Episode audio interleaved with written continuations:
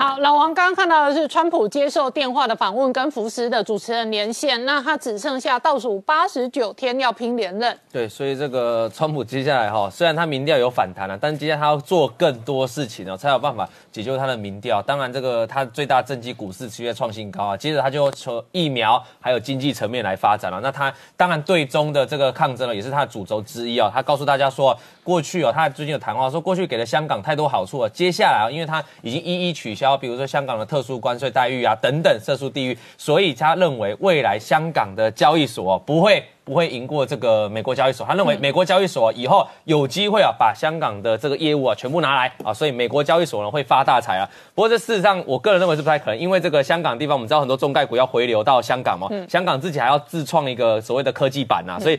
这个当然，川普是讲讲了哈，但是他告诉大家一件事，就未来我不但是这个经济上面要抗衡，不但是这个武器上面抗衡，我连交易所，美国交易所，我也要跟这个港交所来做抗衡的哈。那么接下来看一下美国经济怎么救？我们刚才讨论嘛，川普还要救自己的经济，他现在抛出一个政策，他说我打算啊要取消什么，而且我可能是亲自来宣布哦，取消这个所谓的工资税。事实上，这个工资税啊是这个美国有钱人啊，大概年薪十三万以上哦，这个有钱人他必须要缴这个六点二趴的这个税嘛哈。那雇主也要帮忙缴，这个加加一加大概十二个 percent 左右。十二 percent 以上，那他说啊，我要来取消这个工资税啊，未来可能实现。事实上，川普上台之后，他已经实行过了这个三十年以来最大税改，他把这个企业税企业的税啊，从原本三十五个 percent 降到二十个 percent，然后接下来他又在锁定税改这个项目啊，我觉得也是也算是抛出一种这个对有钱人的一个喜好，让他们票可以投进来了哈。那我们再看一下。这个比较震撼的新闻是说，瑞士的这个外交部长啊，他在接受专访的时候，他告诉大家说，其实如果你要制裁中国，你不用那么麻烦，你应该要怎样才最有杀伤力？就是你要限制那个中国那些高官、有钱人的存款。他举例啊，他说，像我们在瑞士银行里面有一百位前一百位的这个中国的高官哦，中国的有钱人士哦，他们的他们的占比的钱哦有多少？你知道吗？有占了超过七点八兆的人民币啊！嗯，这个观众可能七点八兆什么样的感觉？我跟大家。讲七点八兆大概是二零一八年中国 GDP 的十分之一了哈，这个占比非常大，那甚至可能是中国整个财政收入的四十四十个 percent 以上，那这个金额是非常大。这告诉一件事情哦，你要而且这个只有最高的前一百人哦，不是所有中国人的存款跟财产哦。所以我们做了一个数学哦，把七点八兆人民币除以一百人。这最高的一百人的财产，平均每一个人是七百八十亿人民币。对，然后你把它乘以五的话，大概就是快要四千亿台币。对。一个人，一个人，一个人，而且是一个一个人，意思就是说，那什么样的钱？都录影到累了。什么样的钱会放在瑞士银行，不是放在中国的人民银行、中国的其他银行？为什么？那个钱为什么在那里？当然就是不知道哪里来的嘛。所以那这些有钱人，阿扁的海角七亿是零头啦。对，人家这个中国一对，而且是一个人就拥有这么多啊。所以我跟你讲，所以哎，他瑞士银行这个外长，这外长，瑞士外长是在给川普打 pass。哦，你真的要制裁，你就也不用多，就这一百个人存款全部在冻结，全部哇哇叫，对不对？那。这个只是存在瑞士银行，不好喊在美国，因为之前大家都把头脑动到美国银行，美国在美国当地银行内存款，现在瑞士外长这个这一招啊，这是大绝招了，我们就看川普会不会接招了哈。那告诉接下来我们说，美中脱钩当然是贸易的主流了哈，所以中国这边要怎么做？他应对的方法啊，最近也提出来啊，他可能在新的一个第十四年的五年计划要提出什么一个内循环？那内循环顾名思义就是回家吃自己啊，就靠自己啊，我们用我们所谓十三亿人民养活自己啊，我们不需要你美国政府，我们不要。外销了，不需要回来做内循环。当然，它还是会搭配一个所谓的外循环啊，在内循环，就好像在卖冷气一样啊，就是一个双循环，就是有外循环在内循环的哈。它意思就这样，未来你会看到，搞不好你会看到内循环这个名词啊，不断的在提出来。那简单讲，白话讲就是。希望提振中国自己的内需啊，这其实就走回去我们财政的老路啊。财政老路，你要提升这个财政建设，提升 GDP，第一件事就拉高我们的铁公鸡建设嘛。那个类似就这种循环了哈。那这个是得走回老路。另外一部分，这个因为这是疫情的冲击啊，造成“一带一路”的国家啊怨声连连，有的甚至说我不跟你中国合作了，我要自己来开路了啊。我们先看一下“一带一路”有多惨哦。“一带一路”我们在最近的统计哦，你可以发现他们的外债跟 GDP 哦，你把外债加上他的公共债务啊，在看到他的 GDP，哇，根本不够用，赚的不够花。另外，他们还欠中国的钱哦，原本欠中国就几十亿哦。中国说没关系，一带一路你给我做下去哦，我还承诺你更多，像巴基斯坦啊，中国贷款要贷他四百亿啊，你本来就欠中国几十亿，我再贷你四百亿。到期了怎么办？到期你还不出来啊？中国很棒哦，他说有十六个国家，我把你的贷款减记哦，就说啊，你这个贷款不用还了，我减少。另外，要不然展延呐，要不然就。真正拒绝你再去贷款的只有四个国家，其他一律能延的就延，然后能减减减利息的就减利息。所以这个中国当然是一路一一就一路扶持你嘛，让你贷款越来越深嘛，这是他长期的计划。那么再看中国内部的情况啊，我们知道今年疫情冲击，影视产业受到伤害非常大。花木兰哦，接下来原本要预计要上映，现在没办法上映，所以他怎么办？改到小荧幕。可是你看，关键你看那个网友的评论哦，你知道如果你是迪士尼家用户哦，你还在另外再付钱，大概二十九块的美金哦，才能看这一部哦，不是用户就能看哦，二十九块美金大概台台币八百块，我去电影院看一部就三百多块，我要付八百块，所以网络上的民调，好几万人去做民调，不是指一两千人哦。八十几个 percent 人说，我不会去看，不会去订啊，所以这个大家这显露到今年影视产业的困呃的困境了。我们看一下万达影业公告一第一今年 Q one 哦，一一第一月到一月到三月份哦是亏损的，比起同年去年的一月到三月春节还有赚钱，今年是大幅亏损。我们再看下面一个例子，我们举的都是大家的影院哦，长城影院、长城影视也是哦，今年的第一季到第二、第三、第二，发现，第一季哦，就一月份到三月份也是亏钱。那去年二零一九年整年其实就亏钱了啦，所以他们说，其实这种。去年我们就节目有探讨过嘛，中国的影视产业其实从去年下半年就走向逆风，到今年一月到今年第一季也是大逆风。接下来看一个比较有趣，我们节目谈过多次，华谊兄弟哦。公告的第一季到公告的第一季哦，一月份到三月份也是亏钱哦。但是很有趣的是，它公告大亏钱的情况，股价最近哎却是往上在创高哦。为什么你知道吗？各位观众，我们往下看，因为它的持股里面有大咖，持股人数我把它圈起来啊。你有没有看到一个叫自然人，那个叫马云呐？那在二零一五年的时候到二零一八年，他们要发行这个新股来筹钱的时候，当时马云跟腾讯就入股了。最近为什么他公布这个亏损，股价往上？因为他要公布了一个新的发行新股要筹钱的计划。你直接看下一章啊，最后一章就告诉大家说，请问是谁要来来募这个来募这个款呢？啊，来来来入股呢？很简单嘛，又是阿里巴巴，又是这个腾讯嘛，哈，所以这个中国的影视产业现在进行大逆风，那必须要背后你有这种大咖大背景的人，才能撑起你的一片江山，不然的话，其实他们现在是过得非常。我请教一下汪浩大哥。哎，我发现割韭菜就跟那个老鼠会一样，大咖割小咖。现在瑞士放这个话很妙，外交部长放话，大家都知道瑞士是长期的中立国，这是第一个。第二个，全世界有钱人都知道放在瑞士的钱相对最安全。第三个，全世界的有钱人在瑞士这种 level 的钱都不是只有账上的存款，另外一种是保险箱。保险箱放钻石、放金条，通通都是看不到的。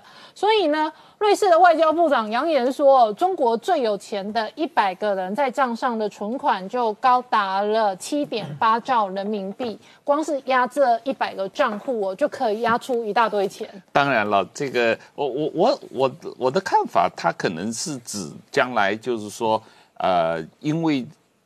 现在美国、英国还有欧盟都在推动马根尼斯基嗯这个法案，就是对这种侵犯人权和这个贪腐的这个官员要进行制裁。那美国当然已经公布了好几个人嘛，包括新疆的呃党委书记和这个呃建设兵团这样的呃领导，公布了一大串名字，但是呃。美国在这方面的名单还会进一步的延伸嘛？因为他到目前为止还没有正式公布针对香港国安法的制裁人名字啊。那英国的话也，呃，英国国会议员也在推动，但英国要正式公布对中国的制裁名单。那欧盟也在谈，欧盟要推动马格尼斯基的法案嘛？那如果美国、英国、欧盟都有马格尼斯基的法案，并且有对。具体的中国官员制裁的名单的话，那瑞士的银行有可能被要求执行，嗯嗯，因此冻结相关的官员的资产，这个很厉害，这可能性是有的啊，这个很厉害，有可能会呃牵涉到啊一些。不会不需要很多人，你就光这一百个人给他的资产冻结就不得了的钱嘛啊！在台湾，因为过去有扁案海角七亿过，所以台湾的观众朋友应该是有点理解什么叫瑞士的账户被冻结，然后冻结的数目可能都是一般人难以想象的天文数字。是啊，那当初扁案之所以爆发，也是因为瑞士的银行、瑞士的检察官把怀疑这个账户，然后把这个消息，呃，这个跟。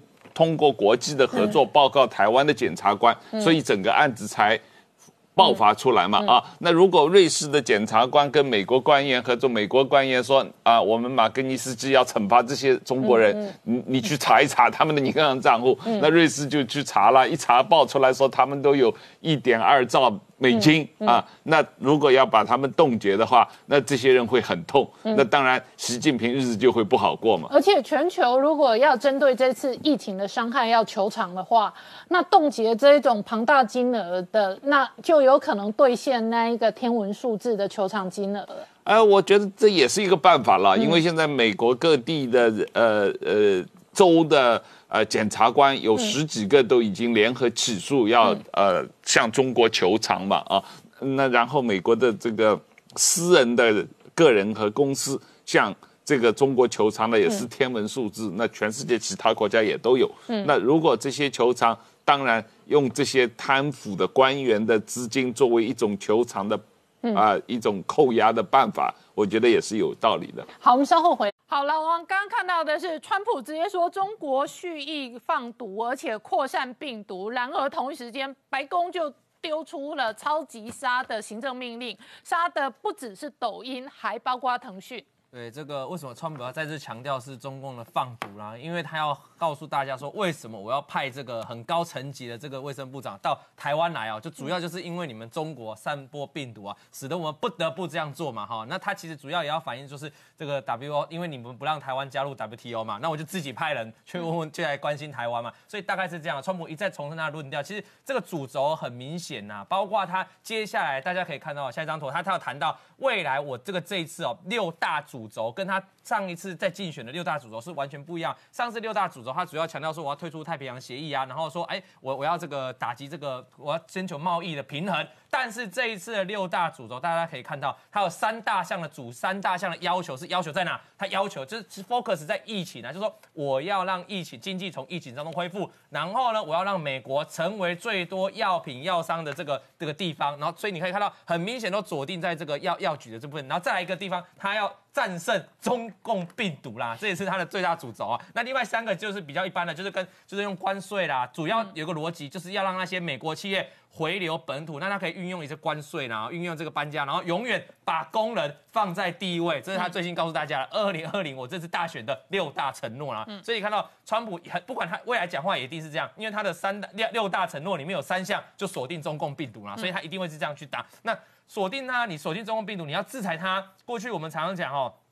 这个川普有点让我们失望，就是有时候该硬的时候不够硬。不过这一次他真的硬起来哦，因为他不止哦，在昨天签署这个行政命令，不止制裁了这个抖音哦，还制裁了谁？制裁了这个腾讯呐。好，那他告诉大家这什么意思啊？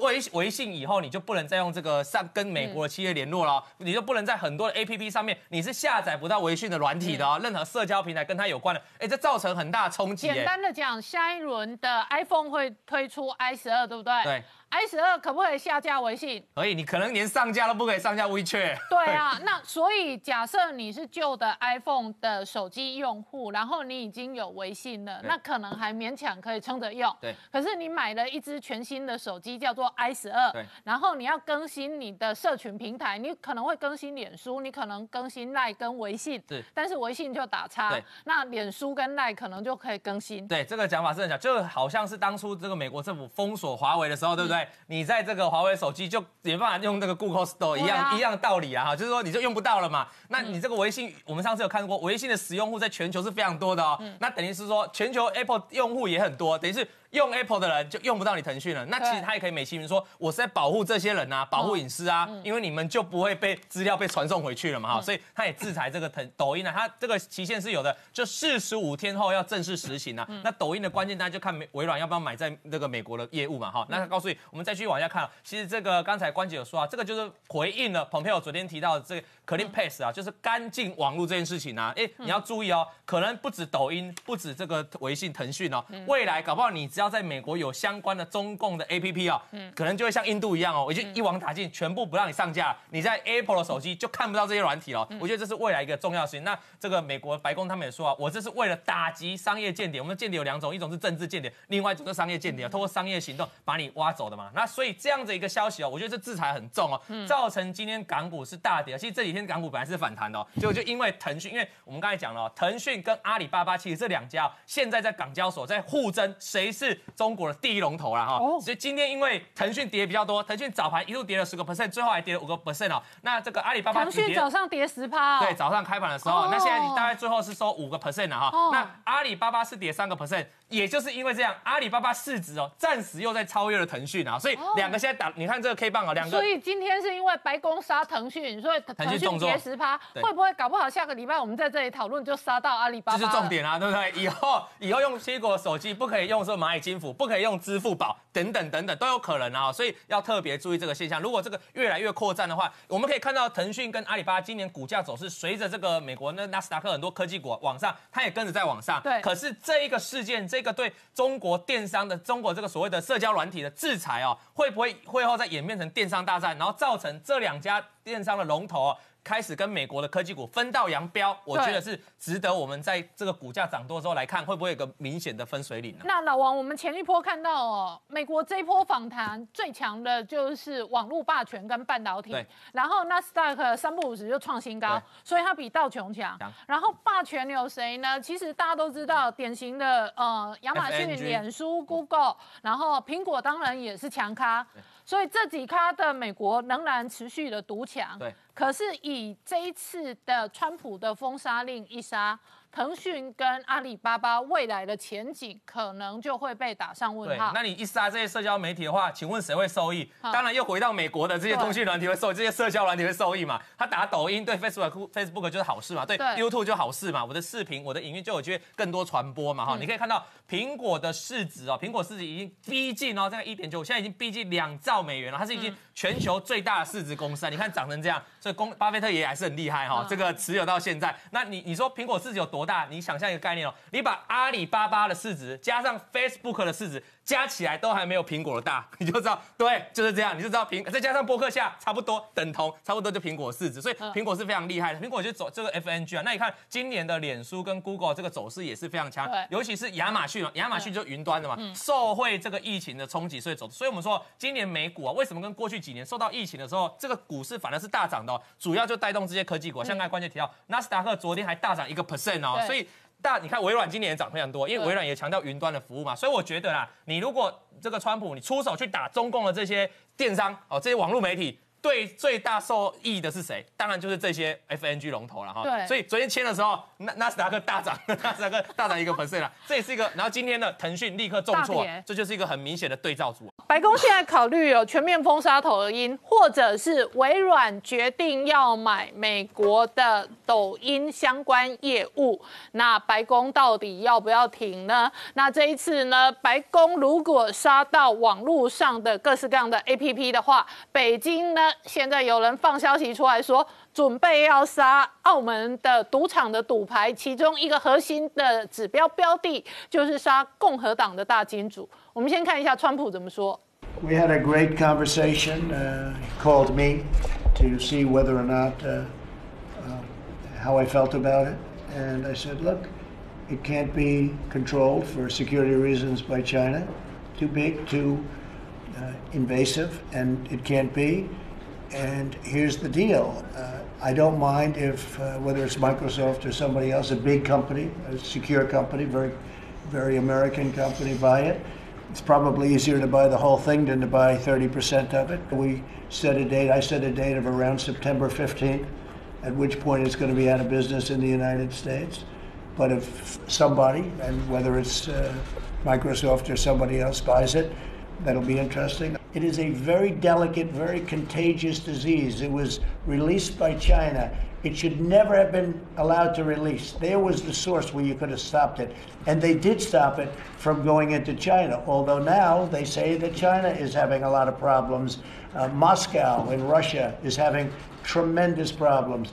What China unleashed was a very, very sad situation. 好，老王刚刚看到的是川普在算中国刻意释放病毒的这一笔账，同时白宫内部我对于杀不杀抖音跟微信哦，事实上是有一些意见的杂音的。可是北京当局现在直接放话说，可能杀澳门赌场赌牌。对，所以接下来川普的动作就很重要啊，到底你要不要封闭这个抖音哦？其实他昨天有给大家明确日日期啊，就九月十五号就 deadline 嘛。好，那么等下来谈谈。那川普呢，最近还比较开心，他最新的发文，他说这个纳斯达克哦，这个又创下历史新高了哈。那我们看到费城半导体指数也在创高。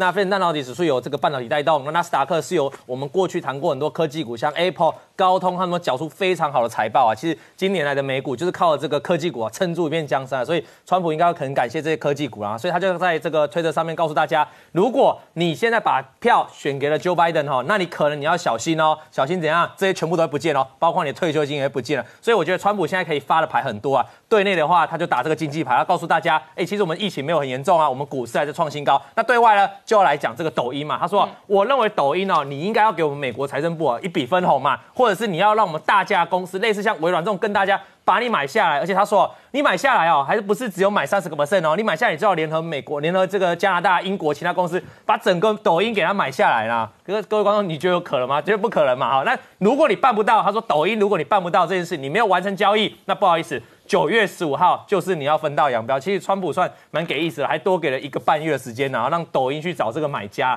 那我相信抖音之前有做一些动作，他把一些这个经营经营权有稍微做转换，所以他未来的一个半月就是抖音要去想办法，看有没有哪些企业要跟他做交易的哦，能够在美国的部分可以让他卖出去啊，那他他可以留着嘛哈。抖音应该会认为这个市场是很重要市场，所以我们可以持续观察。那再讲一件事情哦，川普要不要担心？就是说有人提出来啊，说这个过去我们知道这个美国政府白宫有提出的计划叫新酬的保护。计划那个缩写叫 PPP，那个就是保护你的这个很多，就是为了辅助很多中小型企业，它可以在这次疫情撑过去啊。可是各位知道吗？现在有专家再去留去去计算哦，我这里有数据哦，一点九二亿到四亿美元哦，一亿到这个四亿美元的这个资金哦，是流入背后的中国公司，大概一百二十五家。天呐！这个那么多钱的部分哦，居然有一百二十五家公中国公司拿到。比如说，他就举了中国的航空工业集团下面的很多子公司都分到。另外，在加州有一家生技公司，表面上看起来是美国公司，后面实际控制的又是中国的公司中公司了哈。对川普来说，这等于是没办法忍受的事情，因为把美国人的钱哦，纳税人钱哦，再缴回去什么？缴回去给中共了，这中共的企业啊。所以接下来这个美国的政坛，我相信会对这件事情啊去做一个追查。那我们看到中国当局，哎，你已经你已经在这个中国当局宣布啊，这个比较特别的事情了，就是。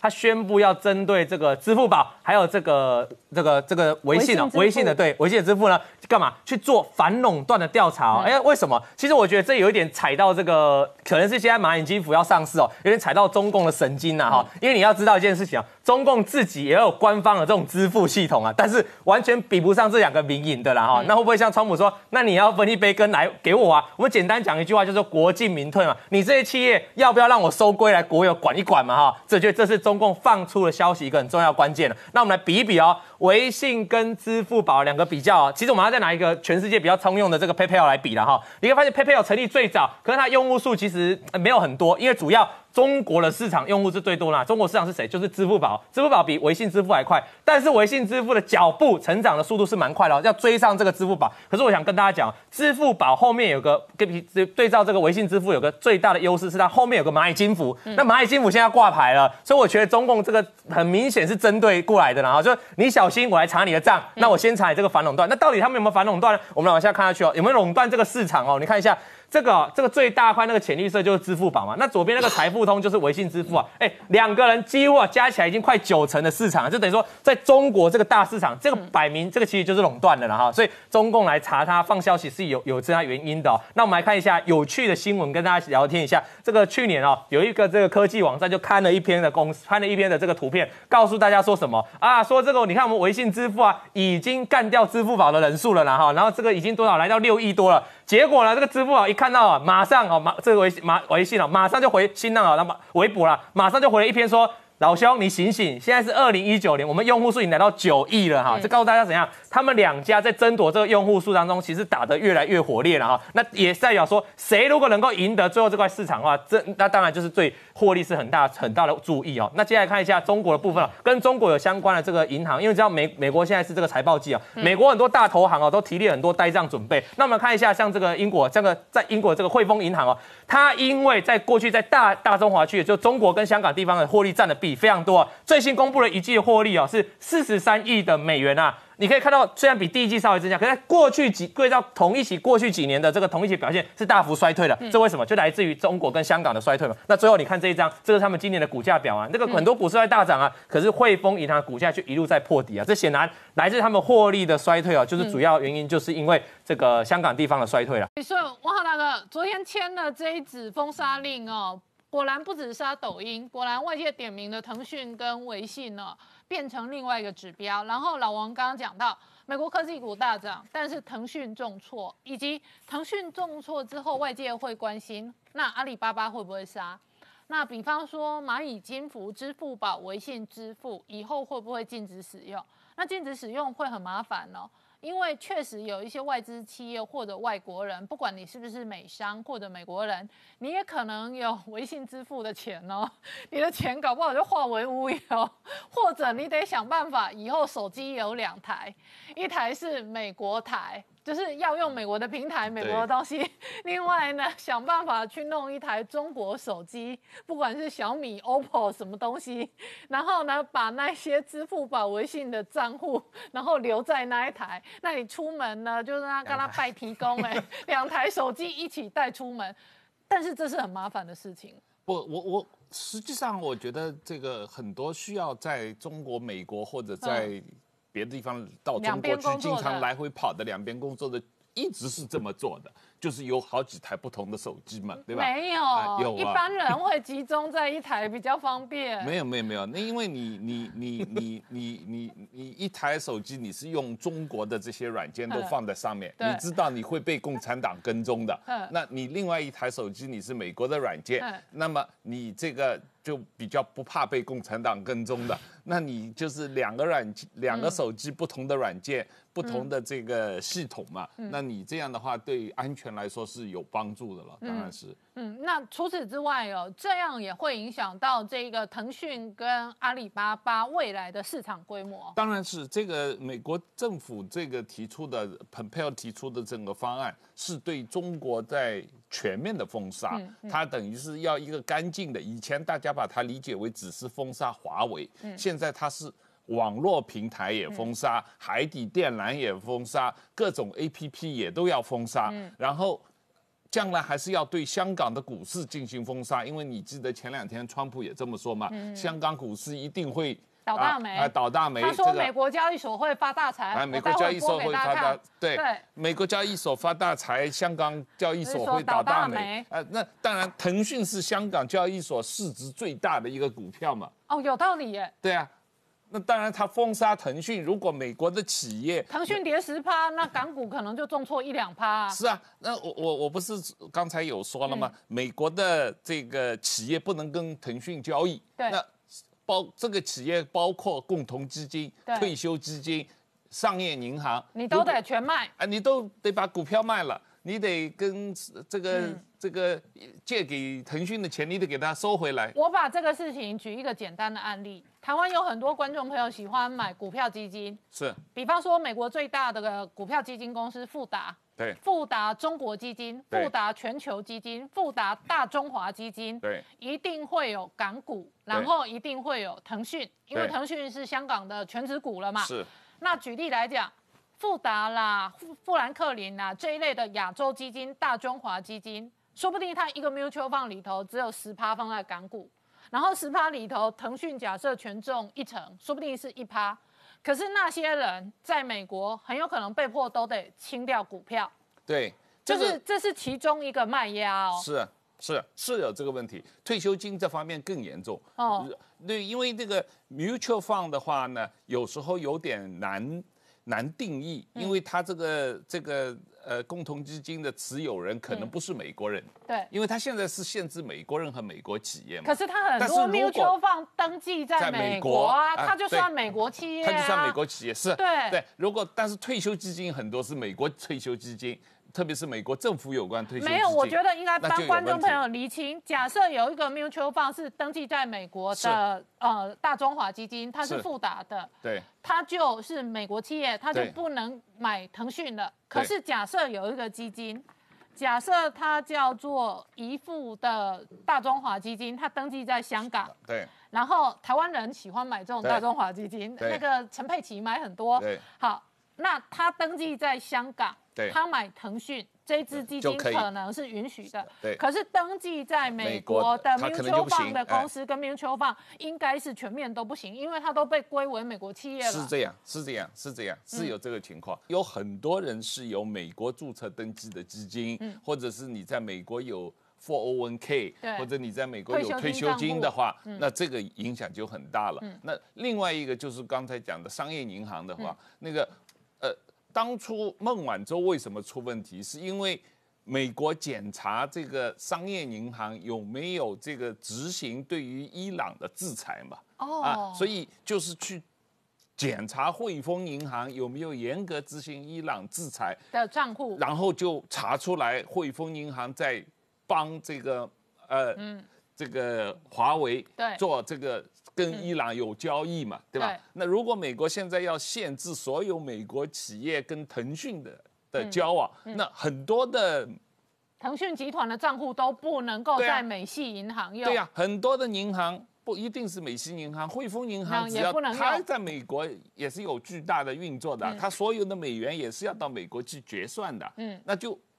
他就可以查你啊！那腾讯以后就在中国银行开账户，是。然后有人要跟他往来的话，除非跟美国切的干干净净没有关系，然后也愿意接受他往来的交割银行是中国银行。这个问题就有可能可执行。是这个问题取决于它的这个制裁要多严重，因为理论上来讲，中国银行在美国也有巨大的运作，对，也是有拿 license 的，而且中国银行所有的美元的 settlement，嗯，清算交割清算也是要通过纽约分行在美国运作的。对，如果美国政府说你任何人用美元都不能够跟腾讯做交易的话，那就麻烦了。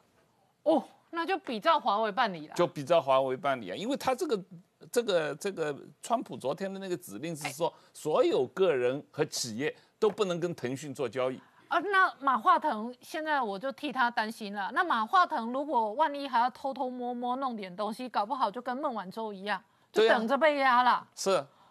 哦，不，但还没有，因为他并没有把它当做个人制裁了。但是如果他有跟某一个您美资企业做一些什么交易的话，那可能会受到制裁。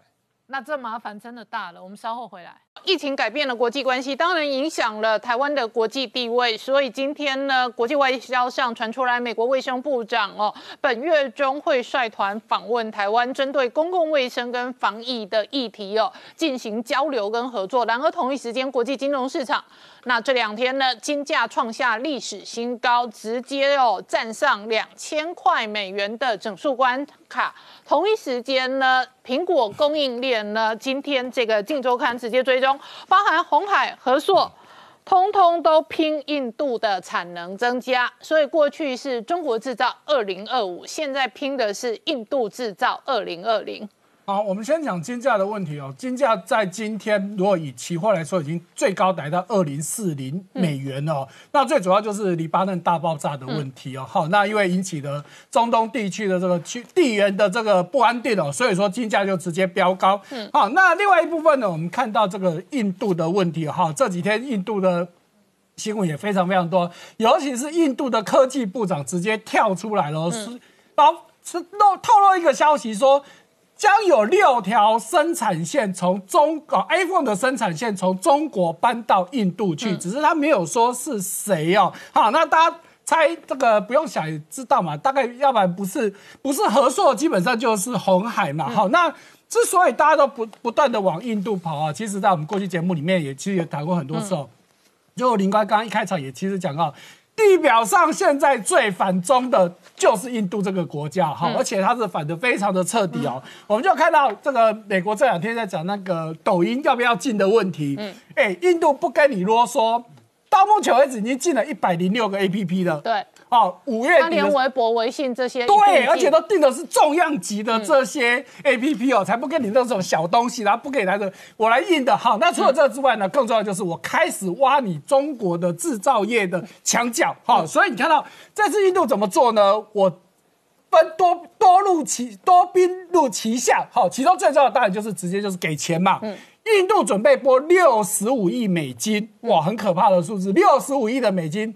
鼓励你这些企业到印度来设厂，所以它招商也补贴。对，所以和硕跟富士康把产能移过去，一方面降低风险，一方面印度还有招商的补贴。对，现在和硕招数跟当年中国一样，没错，都玩的一模一样。好，所以现在和硕、伟创跟红海这三家，他们自己都承认，他们已经都跟印度政府申笔申请这笔钱。这笔钱给的多慷慨呢？如果你是一般的制造业呢，基本上你未来五年的产这个。产这个营业额，我补贴你，我给你六趴，看你营业额多少。可是如果你是科技业、半导体业、零组件业的，我给你二十五趴啊，营业额补贴四分之一五年未来五年哦，二十五趴，你看这多诱人呐！那这些茅山道士的组装厂，当然要过去二十五趴的补贴就够了。对，好，那当然。你知道有一阵子我认识的那些做出口的台商是。他们在中国本地的毛利根本不行，然后他们都赚出口退税，是，就是说中国有补贴出口，然后出口补贴退税有些高达十七趴。所以你看到印度这次来的多狠，而且所以印度就是以中国之道治中国，没错。所以你看以前红海通对这种事情不评论，可是他这一次很意外的，他公开承认我确确实实跟印度政府申笔申请这笔钱的，表示我真的有去做这件事情的嘛？好，那没有错，因为。红海这批在中国真的是受伤最大的哈，因为我们之前看到，哎，必讯把伟创的厂买下来，对伟创来说，它其实是全身而退，而且必讯呃伟创摆在中国的厂就没那么多，可是红海问题就很大，我们都知道红海在中国有十几个厂，嗯，它要走也很难嘛，那怎么办呢？看到你印度现在在补贴，我能走先走嘛，哦，就算暂时走不了，我先去重新再去印度设一个新厂哈，那这是最。直接的哈，那当然，印度呢，这个饼真的很大，大家都想到啊，印度人口红利多嘛，哈，年尤其是二十五岁的年轻人，居然占全中全人口的一半，哇！相对之下，中国的平均年龄已经将近四十岁了，你要看中国人都老灰二郎，那差很多。那在印度的市场非常非常的正在快速成长，是相较这样，中国已经在走下坡了嘛，那所以大家当然要去。可是到印度去，真的也是有很多的问题哦，哈。那刚我们前面也提到了，你这么多厂商去，为什么印度要出这么多的钱？最主要是因为你供应链要全部都去，其实是有困难的。哎，可是我重兵买你嘛，你总会卖这一个点嘛，哈。那再来就是中国，我们都知道相对是比较集权，政府一声令下，民众都乖乖的。可是印度民主国家，你人很多，可是民众有听话吗？这其实也是个问题。再来就是。印度是一个联邦制，它有二十八个邦，哦，居然有二十二种官方语言。OK，大家都以为印度人会讲英文，事实上只有一层的印度人会讲英文，就高端印度人口会讲英文，其他的都是地方语言。对，可是就算会讲英文的，如果跟印度人打过交道，你就知道他们的腔很重，基本上你马听不啊，名义上是讲英文，可是你也听不懂。好，再来就是还有一个更大的问题是。印度的铁路居然各方的轨道的宽度不一样，嗯，这是多大的问题啊！所以你看到这些厂商到印度去设厂，只能设在哪里？设在港口。你看嘛，你就以红海来说，红海设在哪里？设在青奈，青奈就是在就是在海边呐，港口。青奈在南边嘛，印度南方，青奈基本上像是这个印度的深圳。对就是说，它有金融中心，它有工业区，它有港口，是。然后它东西弄好，港口刚好货运出去。对，要不然你看，为什么红海在中国它可以设在郑州这么内陆？因为中国的交通建设相对好，而且不会有那什么轨道不一样。可是它设在郑州也是后来的事啊，它体现二十年前的龙华厂是也是在沿海啊。中国后来这几年公共建设很多，让它方便。可是印度至少目前为止没有办法。那在印度还有一个很大问题，就是法律啊、税务啊，还有贪污的问题都很大。所以目前不是跟中国很像吗？台商不是应该要能够适应吗？对，确实这些都是问题啊。好，所以说目前到印度去的台厂里面，据说有赚到钱，其实就只有台达电一家。哎，那台达电有赚到钱，其实是意外哦，因为他在几年前呢，他把一个瑞士做。做这个这个电电源供应器的厂商买下，而这个瑞士的供应商呢，原本在印度就有厂，所以他只是顺手接收，而且印度这个厂已经已经已经具规模了，已经上线了，所以说台达电因此可以赚得到钱。那其他家要赚到钱，哎，其实大家说真的时间。够长的，其实还是有机会的啦。哈，好，那再回到这几天呢，我们台湾也公布了第二季的 GDP 啊，哈，我们第二季是衰退百分之零点七三。可是我们如果跟其他的四小龙比起来，哈，大家可以看到，哇，你看人家啊比较好一点的就是韩国，但是韩国都还有衰退二点九，比台湾更多。那香港跟新加坡就不用讲了，衰退非常严重。好，那这是从年增率来看，如果从季增的话，就是跟前一季比的话，台湾看起来衰退八点八趴。哎，年化之后哦，注意哦，这是年化之后，也就是说把原本的季增乘以四倍。嗯，你看哎，哎，香港才零点四，哎，拍死，因为它第一季已经衰退够多了哈。如果我们再对比国际上的几个重要的国家，大家也可以看到，第二季全世界只剩下中国的成长率是正的。嗯，但是其他的动辄你看到都是十趴左右哈。如果我们从 GDP 的各个项目来去比较来看的话，第二季我们只剩下一项是投资项，嗯，还有大幅的成长，将近十趴。哎，这其实都是我们过去节目提到的。对，因为我们一方面就是政府鼓励这些台商回流嘛，另外一方面就是国际的大咖纷纷加码台湾的投资，嗯，所以我们看到台湾的。成长率，那在投资的成长，在第二季非常的非常的大，对，尤其你看到几个，而且这一个投资很大一部分可能主要都集中在电子业，对，甚至更精确的说是半导体产业哈。那尤其是这两天又传出来这个新闻了哈，高通他本来下下单给三星的，现在紧急从三星抽单要转到台积电，为什么？因为三星原本预估的五纳米的良率一直没有办法提升，嗯那高通说啊不行啊，我 AMD 超伟已经领先我了，如果我再被三星给耽误了，那很惨嘛。嗯，所以呢，他紧急下单给台积电，而且特别注意到的，他这两个晶片准备要下单给台积电是很重要的，尤其是都是高通的主力晶片了哈。那尤其是准备要。用给 iPhone 新的五 G 的手机使用的晶片，好，所以这个都有特别的意义。那同一时间哦，请教一下月中哦，中国这一次呢遇到的当然是这个国际的反中的氛围，那另外一个是全球争相争取中国相关的世界工厂移出来的供应链跟产能。这几天我们看到印度的投名状哦，确实是最凶的。现在全世界对中国最凶的国家哦，算印度。对。可是同一时间呢，我们也确实看到整个产业链的大迁徙哦，那个也。也是一个时代的历程。是好，我们先讲这两天中国的外交部发言人汪文斌还开了记者会，说说什么？说中国没有也不会出现外资大规模撤离，然后产业链供应链外迁的现象。好，我们就来帮汪文斌做一下复习哦。好，他既然记忆力这么差的话，来，我们先从三星看起哦。三星就在八月一号宣布，他在中国的最后一个 PC 厂要迁要关掉了，在苏州。特别注意到这个这一个 PC 厂以前很不得了哦，它在二零一二年的时候是从全中国注意哦，全中国第二十大的出口厂商哦，一年出口三百亿人民币以上，可是到去年只剩下高峰的四分之一，嗯，所以他就干脆把它关了，关了以后就是整个裁员。好，而且哦，光三星一家过去我们只统计从去年以来到目前为止哦，它关了什么东西呢？来，它关了。在广东的手机厂、苏州的电机厂、山东威海的印表机厂、深圳的通讯厂。嗯，二零一八年底他还关了天津的手机厂。嗯，所以他现在在中国就只剩下什么呢？只剩下苏州还有一个 LCD 厂，再来就是在陕西还有快闪记忆体厂，就只剩下这样两个厂。所以你看到三星一家公司就搬了这么多厂走了。好，而且现在要离开中国，你以为那么容易吗？真的没有。而且刚刚讲三星的苏州厂要。官场，他要赔钱呢。嗯，来，你看到网络上把家把他的这个赔偿方案曝光了。好，一共分六个部分。按照你的年资，几年就赔你几个月薪水。嗯，如果你够够资深的话，还会加把加赔一到三个月的月薪。所以我打个岔哦，如果是十年年资，可能就是十个月薪水，至少十个月，然后再加一到三个月。所以如果是十年资历的人，可能拿到十一个月或十三个月。没错。好，那再来。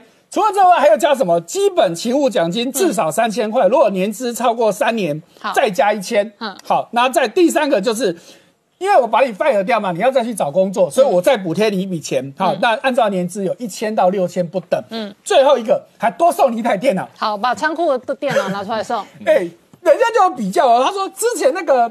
刚我们说的这个惠州手机厂观察说没有这么好的条件没有送手机哦，哎，没有刚刚我们说的那么好的条件呢，好，所以你就知道现在要离开，因为这个现在真的是大家都想走，你要走越难越来越难走了。好，那三星走了以后到哪里去？当然就到东协，到印度去哦。嗯，好，尤其你看到才三月份砸大钱在越南要投资盖一个新的一个研发中心哦，不是组装厂哦。研发中心哦，而且它在整个越南，你看到已经有至少六个工厂，两个研发中心，投资金额超过一百七十亿美金。嗯，好，那印度的部分，当然三星也绝对不会放过。在就在今年，它刚刚盖了一个号称全世界最大的手机组装厂，在印度的首都新德里。嗯，好，然后呢，即将要盖的是是在这个北方邦，啊，要盖这个手机面板厂，而且又投资了七亿美金。所以你看到，光三星在印度已经投资了五个研发中心、一个设计中心、两个工厂，还没有说即将要再盖的。那再来哦，好，我们之前也讲过，日本政府补贴日本企业搬离中国嘛，现在美国也要跟进了，哈，那只是还没有经还没有确定哦，哈，但是已经说出来了哦，白宫方面要要考虑给你搬迁费，嗯，好，所以你看，我们帮大家整理已经搬出来的，你看到包含了。微软、脸书、亚马逊、谷歌，哈，这些都到印度去了。好，苹果，我们刚刚之前也讲过很多次了，它也很多到印度，也有一部分在越南的。好，那在来台湾的也有戴尔跟惠普来台湾，然后在玩具业的孩之宝，好，准备到墨西哥、印度跟越南。嗯，之前业的 Skechers 的鞋子，好，到印度到越南，然后在这个 Span Model 搭。他到哪里？哈，到柬埔寨去。所以你看，这么多从科技业到船产业，嗯，也都在搬离中国了。好，那当然最近还有一个更热门的，就是微软到底要不要收购 TikTok，也就是抖音。好，那你看到这个白宫的贸易贸易顾问就出来讲话，纳瓦罗说：“哎，你这个微软啊。”过去帮中国做了那么多狗屁倒灶的事情，甚至你的搜寻引擎命，然后跟你的这个 Skype 这个都在帮中国去过滤这些资讯的。那你现在要借中国的这个软体业，那你是不是应该把在中国的投资都停掉？嗯。好，所以最就是纳纳瓦罗的核心思想里头，他认为，如果你在中国有重大事业，你都会被绑架。实际上，你可能接了抖，表面上我接了，可是你实际上还在帮中国做这件事情嘛。所以纳瓦罗的逻辑就这样。好，所以最新的消息出来了，微软据说已经跟 TikTok 已经谈好了，那收购的金额大概是三百亿美金。嗯，然后微软同时有提出一个条件，说我如果真的接手之后，一年之内我会把。抖音的在中国的伺服器全力搬离中国，好，这是微软现在已经讲出来的实际的情况啊，好，那再来，台湾的这两天也有大厂搬离中国，美容店，好，专门做个音响或者是这各种这个音讯方面的设备的，嗯，也离开中国了，到哪里去？他到印尼去，哦，这个印尼也很重视，我们之前都讲越讲越南，讲印度，你看到，哎，因为他们要到印印尼投资，越南总统，呃，印尼。总统。佐克威亲自接见，嗯，七家公司，其中就包含我们刚刚说的美容店，还有台湾的建大轮胎，嗯，好，那你看到像右边那个照片是印尼当地的新闻媒体报的。因为他的新厂动工破土，哦，所以他们的所谓的投资投资协调委员会就相当于我们经济部的投审会的主席亲自去参加破土典礼，嗯，哇，你要表示很重视哦。好，那美容店是投资九千万美金，那建造轮胎它晚一点，它会在万丹省也会盖一个厂，是投资一点五亿美金，嗯，好，所以你看到台湾的大厂如果没有来回来台湾的，其实也都往东南亚去了，嗯，好，再来。李嘉诚啊，这过去我们讲过很多了，他能在中国的真的是能卖又卖，就继续卖。现在又最新的消息，七月底李嘉诚又把他在成都的这个资产给卖掉了，好，是一一大批的这个。住宅那个房盘一共两万三千多间，一共卖了多少？合台币大概一百四十七亿，好，以港币来算，大概三十八亿多。好，那有媒体统计呢，就过去这几年来，李嘉诚在中国卖的产业已经超过一千亿人民币了。嗯，哇，那真的是一个。所以李嘉诚很明显哦，邓小平改革开放。他第一个杀进去，然后他开发北京王府井的地产项目，然后呢，习近平当家，他一路卖，天就年年卖，每隔一阵子就卖，卖完了上海，卖成都，啊，能卖的都卖。是，所以我们刚刚说已经卖一千亿人民币，台币四千多亿，不得了。好，那再来呢？彭博他们去统计哦。这一次呢，因为这个不断的外迁呢，就要加上香港自己本身的问题。香港的首富家族就是香港新鸿基集团的这个郭氏家族哦。嗯，好。因为这个这些香港的这些相关问题，包含的刚刚我们说这些不断的这些迁移的问题呢，让这个郭氏家族过去一年他们的财产损失了八十亿美金。嗯，从原本的三百八十亿美金到现在只剩三百亿，整整去掉八十亿。哎，八十亿是台币将近两千四百亿耶。嗯，可是偏偏的，哎，新这个港版的国安法发布的时候，结果新鸿基的主席还出来说，我支持。嗯。啊，没有办法，因为他有百分之产八十的产业还在香港，另外百分之二十在中国嘛，所以他不得不出来宣誓效忠。嗯，啊，即便财产这么大的损失的情况之下。好，我们稍后回。